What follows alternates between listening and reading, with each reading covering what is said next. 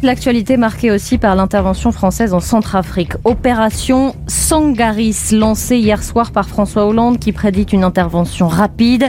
La France, a-t-il dit, n'a pas d'autre objectif que de sauver des vies humaines, alors qu'hier de violents affrontements entre milices musulmanes et chrétiennes ont fait au moins 130 morts dans la capitale Bangui. Scène de terreur constatée. Au début du mois de décembre 2013, 1200 soldats français sont envoyés en Centrafrique. Cela fait suite à deux mois de combats toujours plus violents entre la Seleka, des ex-rebelles musulmans qui ont pris le pouvoir en mars 2013, et les anti-Balaka, des milices d'insurgés majoritairement chrétiens. Le 5 décembre, au moment même où l'armée française commence son déploiement, les anti-Balaka attaquent Bangui. Ce jour-là, la capitale sombre dans le chaos. Des équipes de Médecins sans frontières sont présentes sur place. Elles assistent à des scènes d'horreur des personnes blessées par balles, amputées, décapitées. Elles doivent parfois s'interposer physiquement entre les patients de confessions différentes ou leurs familles. Pour calmer la situation, les forces françaises cherchent rapidement à neutraliser les groupes armés. Mais elles désarment en priorité les miliciens Seleka, ce qui place les anti-Balaka en position de force. Les populations musulmanes se réfugient alors dans des enclaves dont elles ne peuvent pas sortir, sous peine d'être tuées.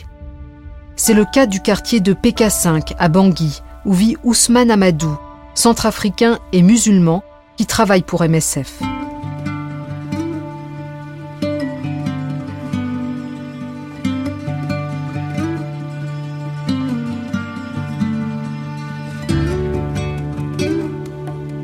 Vous écoutez Première Ligne un podcast produit par Europe 1 Studio pour les 50 ans de Médecins sans frontières. Chaque semaine, on vous emmène à la rencontre d'un membre des équipes MSF qui se remémore une mission, quelques jours ou plusieurs mois sur le terrain qui ont changé sa vie. Dans cet épisode, Ousmane Amadou, logisticien centrafricain aujourd'hui réfugié en France, raconte la vie enfermée dans son propre quartier et sa fuite dangereuse pour échapper au massacre des musulmans de Bangui. PK5, c'est mon quartier, c'est, mon fief, c'est là où j'ai grandi, euh, c'est là où j'ai euh, toute mon histoire.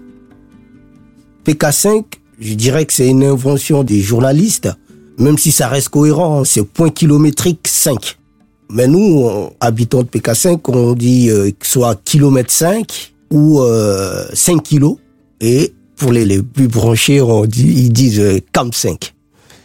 C'est un quartier où euh, il y a beaucoup de diversité, où on retrouve toutes les cultures en fait, notamment les cultures africaines. Je parle donc il y a toutes les origines. Il y a les gens qui sont euh, d'origine tchadienne. Il y a des gens qui sont d'origine camerounaise, comme mon quartier. C'est un quartier camerounais.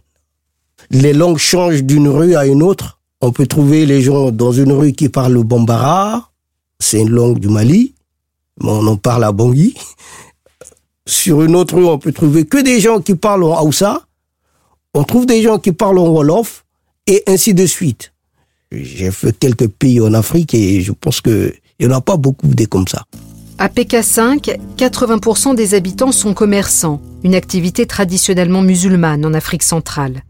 La diversité caractéristique du quartier se reflète aussi dans sa mixité religieuse.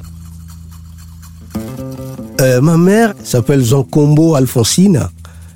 Aujourd'hui, les gens l'appellent Adia parce qu'elle euh, a été à la Mecque. Mais elle est issue d'une famille chrétienne.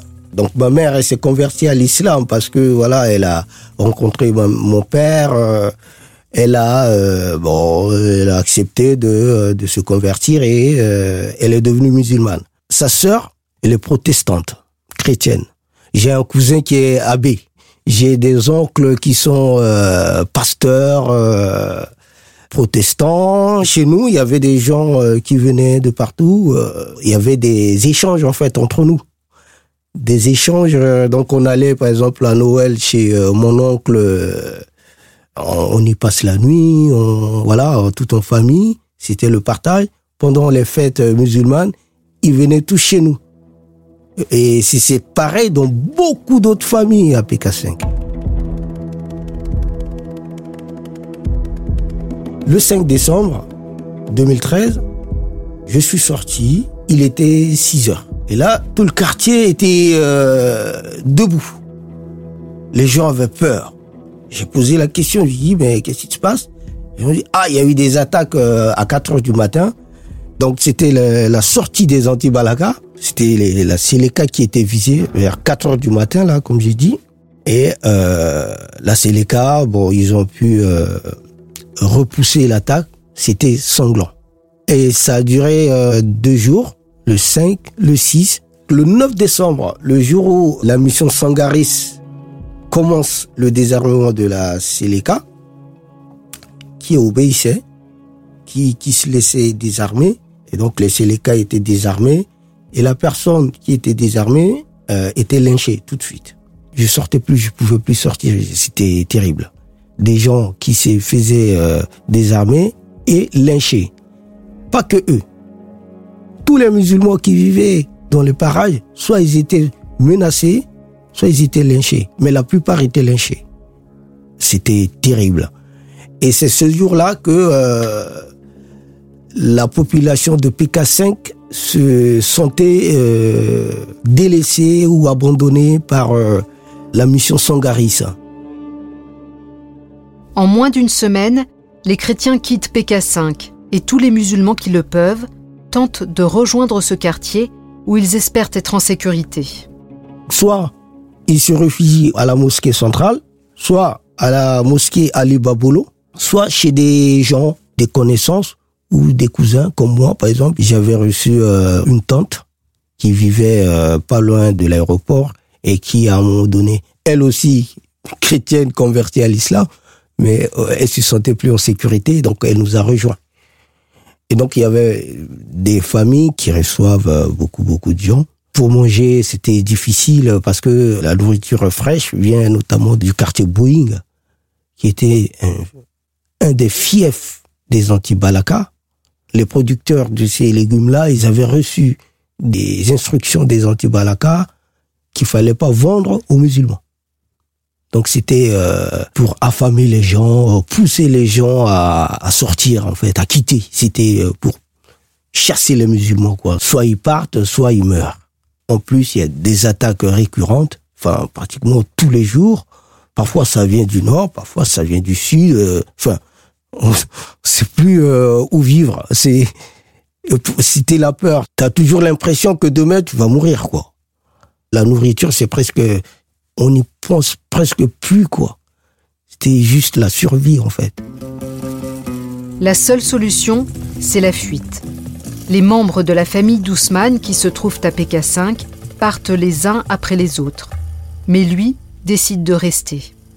Bon, ayant l'habitude des crises, tout ça comme ça, je dis peut-être que ça va se calmer dans pas longtemps, dans un, deux mois. Euh, je travaille j'ai mon travail, euh, il y a MSF euh, qui est là. Euh, et donc, du coup, j'ai pas osé partir jusqu'au jour où j'ai reçu un appel de quelqu'un que jusqu'aujourd'hui, j'arrive pas à, déchiffrer le, la voix. La personne me menace, et me dit, toi, on va t'égorger comme tel. il m'a parlé, il m'a parlé. là, j'ai eu peur. J'ai eu peur et les atrocités étaient telles que, voilà, on ne peut qu'avoir peur devant des menaces comme ça. Ousmane prend finalement la décision de quitter la Centrafrique pour le Tchad. Le 15 janvier, il parvient à se rendre à l'aéroport qui est sous la protection de Sangaris. Une fois passé les portes, plus possible de faire marche arrière. Tout ce qu'il peut faire maintenant, c'est attendre l'avion dans lequel il pourra enfin embarquer et l'attente va durer deux jours. J'ai rencontré même un collègue à moi où on était ensemble au lycée et, euh, on discute. Il m'a dit euh, ah c'est désolant quand même ce qui se passe. Regarde le nombre de gens qui sont partis. Le pays euh, va en, droit dans le mur quoi. C'est la peur qui pousse les gens à sortir. Moi j'ai pas envie, je connais pas le Tchad. Enfin je suis jamais allé au Tchad. Et là, je, suis obligé d'y aller, quoi. Mon choix pour le théâtre, c'était comme ma décision précédente, c'était que rester proche de la RCA, au cas où ça se calmait, que je pourrais revenir. Et euh, malheureusement, ça s'est jamais calmé. Et une fois dans l'avion, on se dit, ben, on quitte, euh, on quitte toute une histoire de, de notre vie. Voilà, c'est beaucoup de, choses qui nous traversent l'esprit. C'est, une page qui s'est tournée. C'est mon enfance, euh, mon origine, euh, la famille complètement euh, disloquée, les amis qu'on va plus jamais revoir. C'était ça. Ousmane passe deux mois chez un ami avant d'être contacté par la responsable de la mission locale de MSF.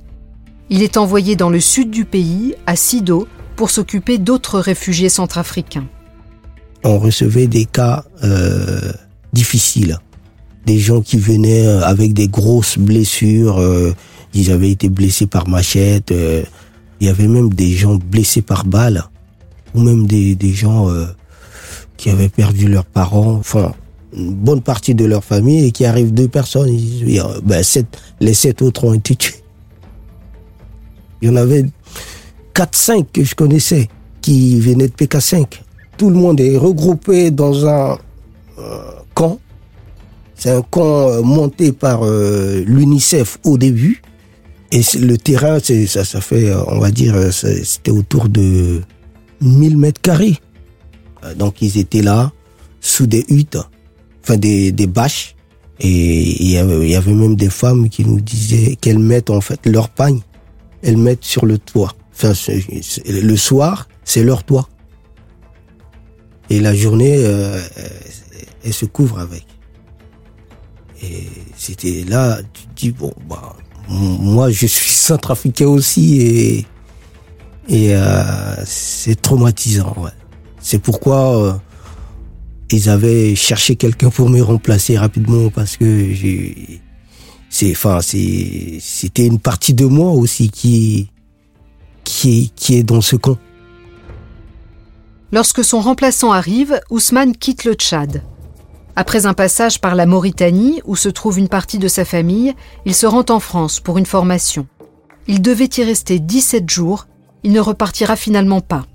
Naturalisé depuis deux ans, il travaille aujourd'hui au siège parisien de MSF en tant que logisticien ça, ça me manque énormément, la Centrafrique. J'ai des amis, mais euh, beaucoup de gens sont partis. J'aimerais euh, aller revoir les autres, mais aujourd'hui, avec euh, la situation, c'est c'est assez compliqué. Je suis du jour au jour les informations sur la RCA et je pense que je vais m'organiser si si ça se calme un peu autour de Bangui, de revenir ne serait-ce que voir des amis, même si voilà, j'ai des oncles, j'ai des cousins, euh, beaucoup beaucoup d'amis euh, que j'ai envie de revoir.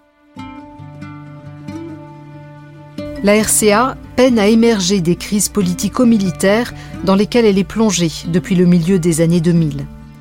Dans ces conditions, les élections présidentielles et législatives organisées à la fin de l'année 2020 étaient considérées comme un test pour le pays. Mais quelques semaines avant le scrutin, des affrontements ont éclaté entre les forces du gouvernement et un mouvement composé d'un mélange de groupes armés issus de la Séléka et des anti-Balaka. Une alliance hétéroclite qui illustre la persistance des oppositions armées. Si le contexte politique est aujourd'hui différent, les conflits perdurent en Centrafrique. Première ligne est un podcast produit par Europe 1 Studio pour Médecins sans frontières. Je m'appelle Asia Chiab, je travaille chez MSF et je vous ai raconté cet épisode. Il a été réalisé par Julien Tarot et produit par Timothée Magot avec Agnès Varenne-Leca. Un grand merci à Ousmane Amadou pour son témoignage. Vous pouvez nous suivre sur Apple Podcast, y laisser des commentaires et des étoiles sur le site de MSF, d'Europe 1, sur Google Podcast, Deezer, Spotify et toutes vos plateformes d'écoute. À jeudi prochain pour un nouvel épisode.